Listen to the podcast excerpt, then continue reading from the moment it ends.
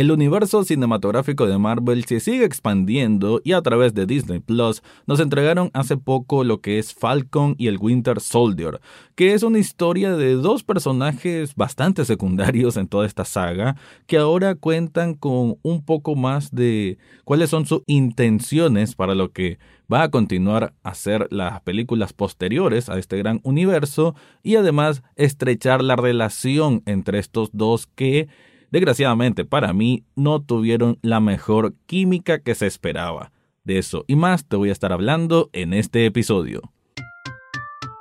Análisis cinéfilo y seriéfilo de la actualidad. Esto y más en el podcast Echados Viendo Tele. Esta es una producción desde Nicaragua de Rafael Lechado.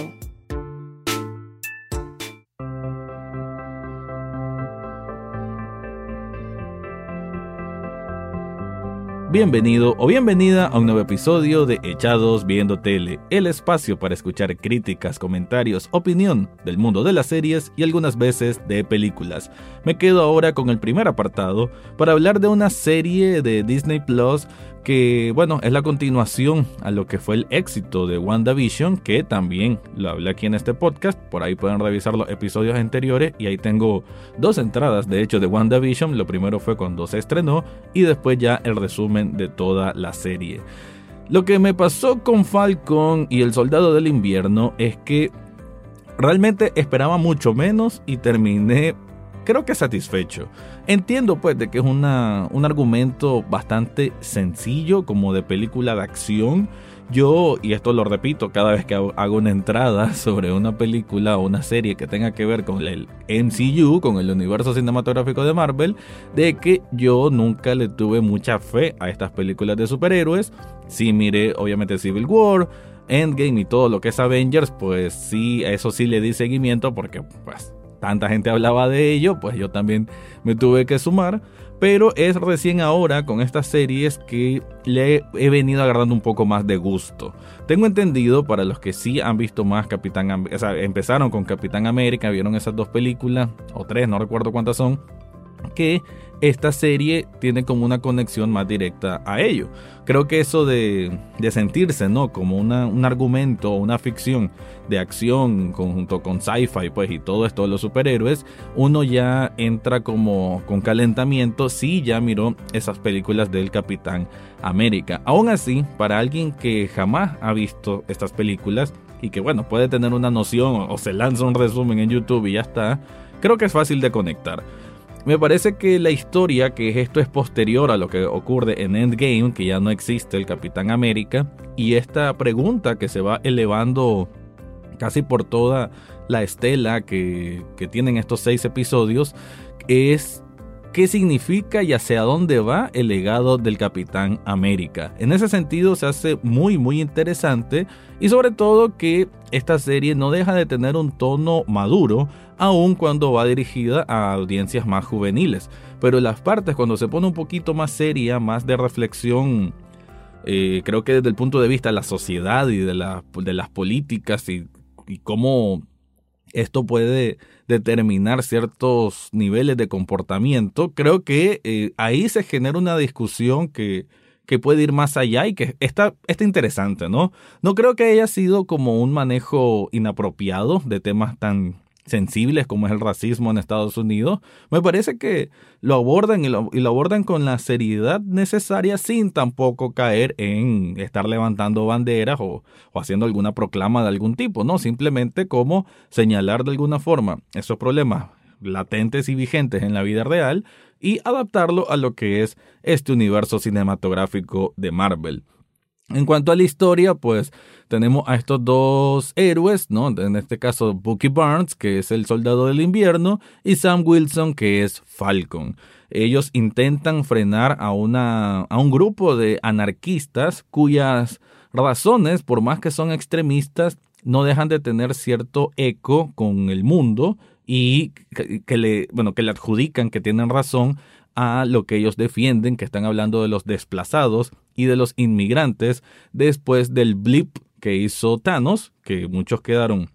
desplazados por ello, y como no existen leyes que los protejan para eso. Creo que esa parte estuvo bastante interesante, ¿no? El trasfondo de ello, pero, pero sí, tengo que señalar que me parece que pudieron haber aportado un poquitín más, quizás darle un poco más de carácter a este grupo, que la villana, si se le puede decir de esa manera, eh, Carly, Carly Morgenthau, que de hecho es la villana más joven que ha tenido cualquiera de estas películas del universo cinematográfico de Marvel, me parece que era un personaje que podía haber sido más potable y no se le hizo tanto. Pero en sí me parece que es una serie entretenida, que cumple, que se mira rápido además, porque son pues simplemente seis episodios de duración como de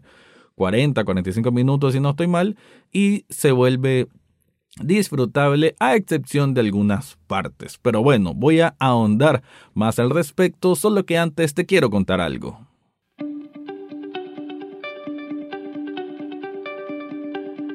Subli Shop Nicaragua es la tienda que tenés que buscar si estás buscando una prenda de vestir que te defina, que querés lucir, porque ahí hacen camisetas con diseños personalizados que van desde equipos de fútbol, series de televisión, películas. Yo tengo un montón artículos de ellos porque no son solo camisetas, también tienen cojines, también tienen portalatas, también tienen hoodies y una infinidad de artículos que ellos siempre están innovando y que por eso me gusta mucho tratar con ellos. De hecho también el calor humano que se percibe en esta tienda también le da un plus muy muy grande para que cuando vayas vas a querer volver lo más rápido posible. En las notas de este episodio te dejo el enlace para que descubras todo lo que ofrecen ahí.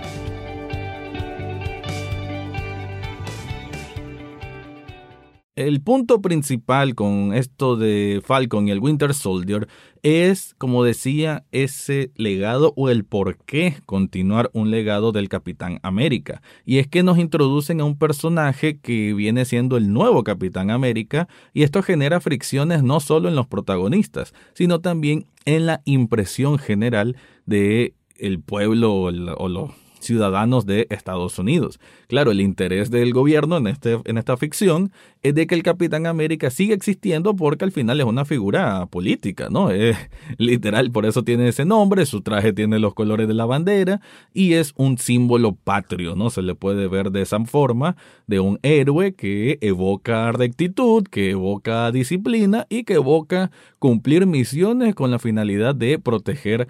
a el país o al mundo, porque obviamente los Estados Unidos se creen los defensores del mundo.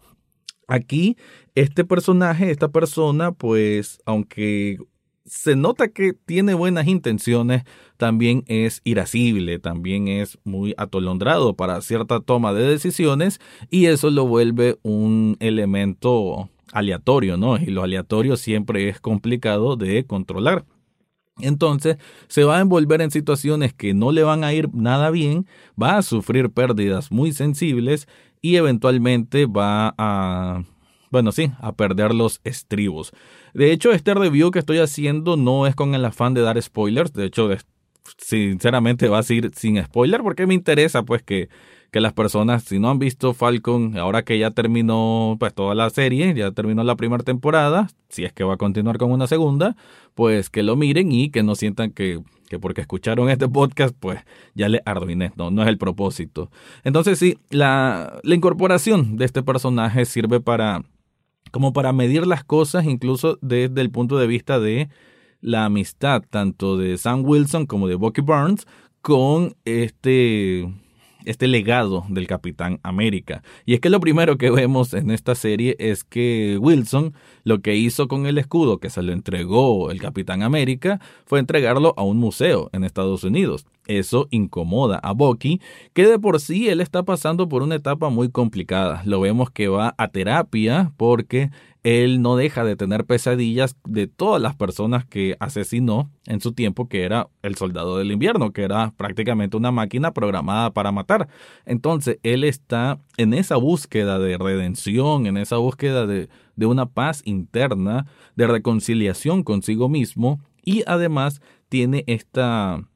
imagen de su amigo, pues el Capitán América, como un como alguien que idolatra, ¿no? Ambos ese es el vínculo que los une, pero al mismo tiempo el vínculo que hace que no se agraden demasiado. Es cierto que la fórmula que quiere ocupar esta serie del Falcon y el Winter Soldier es de estas como policíacas, ¿no? De parejas policíacas que no se llevan del todo bien, pero que terminan cumpliendo las misiones, ¿no? Ese, ese estilo como película ochentera, que como que lo quieren retratar de una forma más moderna, y ahí es donde siento que no me cumple muy bien. Creo que la química de los dos no,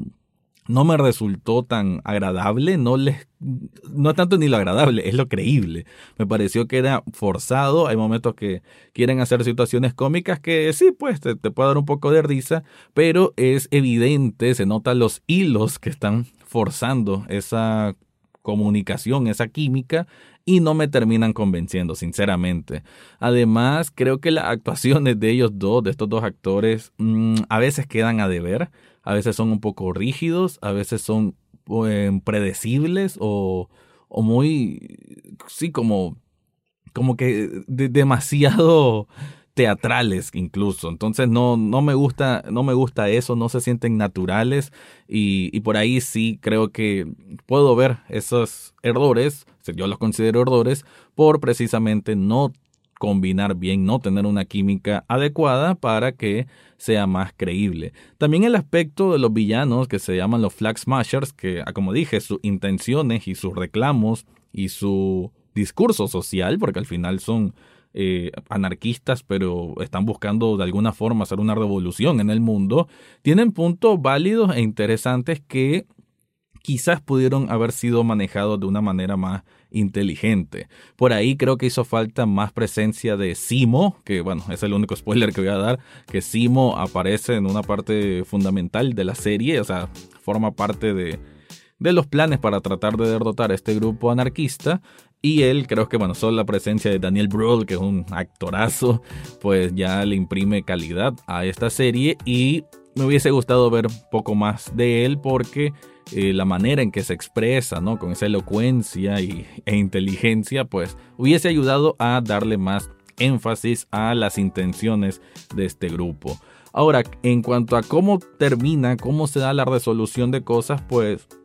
creo que es satisfactoria, es lo que uno espera de este tipo de series, aunque por ahí leí algunas quejas y es cierto de que no hubo como una gran batalla final, eso creo que también pudiese haber sido mejorado, pero sí hubo un gran crecimiento de quien viene siendo al final el protagonista de esta serie que es Sam Wilson, que es el Falcon, y creo que esa es la parte más importante, ¿no? De, de su reconciliación consigo mismo en el sentido de cuál es su deber y cuál es la el papel que le toca asumir para lo que va a ser su vida, su definición de vida y en este caso su definición de vida como un héroe. Eso creo que es bien importante. Además, las conversaciones que tiene con un personaje que se llama Isaías me parece muy importante, sobre todo con esto de la percepción del hombre negro en Estados Unidos y cómo, a pesar de que esta es una ficción, que hay gente que se mete un suero y son superhumanos, que de hecho eso es la parte esencial de por qué estos Flag Smashers son tan fuertes, es porque consiguieron suero para ser superhumanos, así como, así como era el Capitán América. Eh, y por eso es que necesitan derrotarlos porque son muy peligrosos. Pero esa, cómo mezclan todos estos elementos de, ficción, de mundo de superhéroes con el tema racial, me pareció muy interesante y, e insisto, aunque tal vez no se le brinda la atención o el foco quizá más importante como debió ser, con lo que lo hacen cumplen y cumplen bastante bien. Es entretenido, es serio cuando es serio, cuando hay discurso de esta parte social no es nada tampoco wow que te va a agitar la mente, pero está bien dirigido, sobre todo para audiencias jóvenes y me parece en ese sentido que es apropiado su uso. Como conclusión puedo decir de que Falcon y el Winter Soldier es una serie cumplidora, creo que una serie aceptable, se le puede decir de, esa forma, una serie que es 7 de 10, que, que para una persona como yo, que no he sido fanático del universo cinematográfico de Marvel, igual la disfruté, las escenas de acción muy buenas. De hecho, no puedo despedirme sin decir que la producción es impecable, de hecho cada episodio pareciera que estás viendo una película como tal y, y que se nota que tienen gran presupuesto, las escenas de acción son brillantes, son espectaculares y sí, en ese sentido cumple y cumple bastante bien. Así que para despedir, te quiero recordar de que en las notas de este episodio te dejo un enlace de coffee.com pleca echados viendo tele, donde puedes hacer una donación de un café virtual. Apenas cuesta un dólar y con ese dólar ya está apoyando muchísimo este programa. Ahora sí me despido, esa fue mi review de Falcon y el Winter Soldier.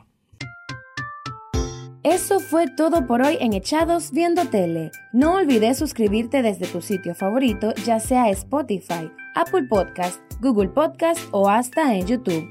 En las notas del podcast encontrarás el acceso a Facebook, Twitter e Instagram, además de cómo hacer una donación de un café virtual a este programa. Gracias por escuchar y serán hasta la próxima semana.